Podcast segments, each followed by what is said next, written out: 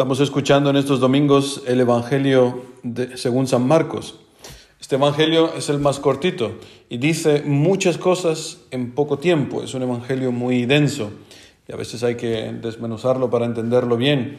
El Evangelio de hoy, en el capítulo 8, hemos escuchado la profesión de fe de Pedro, el primer anuncio de la pasión, hay tres en total, y las condiciones para seguir a Jesucristo. Lo primero, la profesión de fe de Pedro. Tú eres el Cristo. Es decir, tú eres el ungido del Señor, tú eres el Mesías, tú eres el que Israel está esperando. Pedro toma la palabra en nombre de todos los apóstoles. Y en lo que él afirma, en lo que él está diciendo, tú eres el Cristo, o sea, tú eres el Mesías, ahí está significada la conciencia de la iglesia. Habla en nombre de toda la iglesia. Está diciendo, tú eres no una respuesta, tú eres la respuesta a toda la necesidad que tiene el hombre de verdad, de justicia, de belleza, de amor. Tú eres esa respuesta.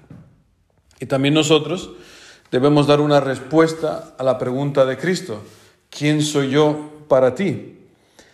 Aquí en Alemania había un filósofo famosísimo, Karl Jaspers, que consideraba a Jesús como una de las cuatro personas determinantes junto a Sócrates, Buda y Confucio. Y le reconocía así una importancia fundamental en la búsqueda del modo recto de, de ser un hombre. Pero esta manera, de esta manera de ver a Jesús resulta que Él es uno de tantos. Es lo que decían los apóstoles al principio del Evangelio. Pero la pregunta es, ¿esto es lo que dice el mundo? ¿Esto es lo que opina un filósofo importantísimo, inteligentísimo, preparadísimo, pero no tiene esta respuesta de Pedro. La respuesta la podemos encontrar hoy no solamente en boca de Pedro, sino también en el Salmo. Decía San Basilio que el Salmo es la voz de la iglesia. Pues el Salmo de hoy dice, amo al Señor porque escucha mi voz suplicante. ¿Quién soy yo para ti? Tú eres el que escucha mi voz cuando te suplico dice el Salmo, porque inclina su oído hacia mí el día en que lo invoco. O sea que el Señor escucha nuestra oración. Me envolví en redes de muerte, me alcanzaron los lazos del abismo, caí en tristeza y angustia. Invoqué el nombre del Señor, Señor, salva mi vida. Y el Señor aparece y salva.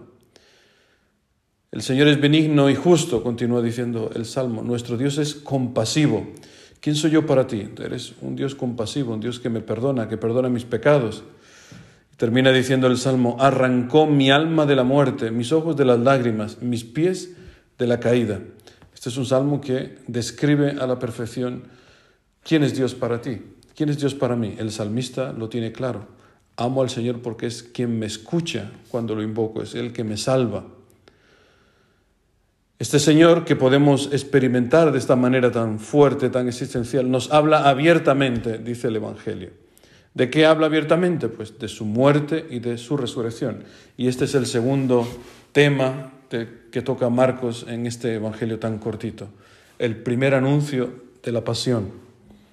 Dice que Jesús comenzó a enseñarles que el Hijo del Hombre debía sufrir mucho y ser reprobado por los ancianos, los sumos sacerdotes y los escribas que le matarían y que resucitaría a los tres días. Jesucristo está revelando el método, por así decir, que ha elegido Dios para salvarnos, que es a través de la cruz.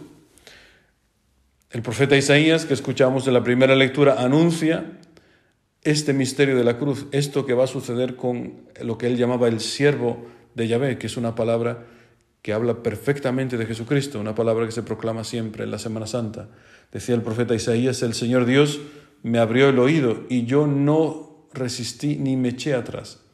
Ofrecí la espalda a los que me golpeaban, las mejillas a los que mesaban mi barba. No escondí el rostro ante ultrajes y salivazos. Esto nos recuerda perfectamente al Vía Crucis de nuestro Señor Jesucristo. Esta palabra se ha cumplido en su pasión totalmente.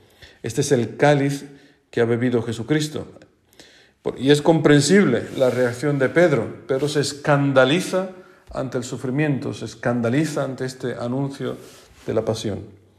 Pero todavía más fuerte es la claridad con la cual el Señor lo amonesta, le corrige. Apártate de mí, Satanás. Llamar así al primer papa de nuestra iglesia, le llama Satanás. Apártate de mí, Satanás, porque tú no piensas según Dios, sino según los hombres. La fe de Pedro está aún en crecimiento, está todavía en pañales, podríamos decir. No ha escuchado atentamente la palabra del Señor, porque Jesucristo ha hablado de sufrimiento, pero también ha hablado de resurrección, como anunciaba también Isaías. El Señor Dios me ayuda, por eso no sentía los ultrajes, por eso endurecía el rostro como pedernal, sabiendo que no quedaría defraudado. Esto es importantísimo, esta conciencia, saber que el Señor no me va a defraudar, estar seguro. Esta es la fe de la que habla el apóstol Santiago en la segunda lectura de la misa de hoy. Decía al final, yo con mis obras te mostraré la fe. ¿Cuál es la obra? La obra es seguir a Cristo. ¿Y qué es la fe? Saber que no quedaré defraudado. Así podemos entender mucho mejor el tercer punto, el tercer tema que toca este Evangelio, las condiciones para seguir a Jesús. O sea, hay unas condiciones, no es que, no, pues yo sigo a Jesucristo como a mí me parece. No, no es, esto no es tan fácil. Jesucristo pone una serie de condiciones. Dirá el apóstol San Juan que quien dice que permanece en Cristo debe vivir como Él vivió. Y Jesucristo comienza a hablar muy claramente en este Evangelio y dice, si alguno quiere venir en pos de mí, o sea, esto es voluntario, siempre lo recalcamos en cada, en cada homilía, seguir a Jesucristo es un acto voluntario, no es por fuerza. Si alguno quiere venir en pos de mí, niéguese a sí mismo, tome su cruz y sígame. Porque quien quiera salvar su vida la perderá, pero quien pierda su vida por mí, por el Evangelio, la salvará.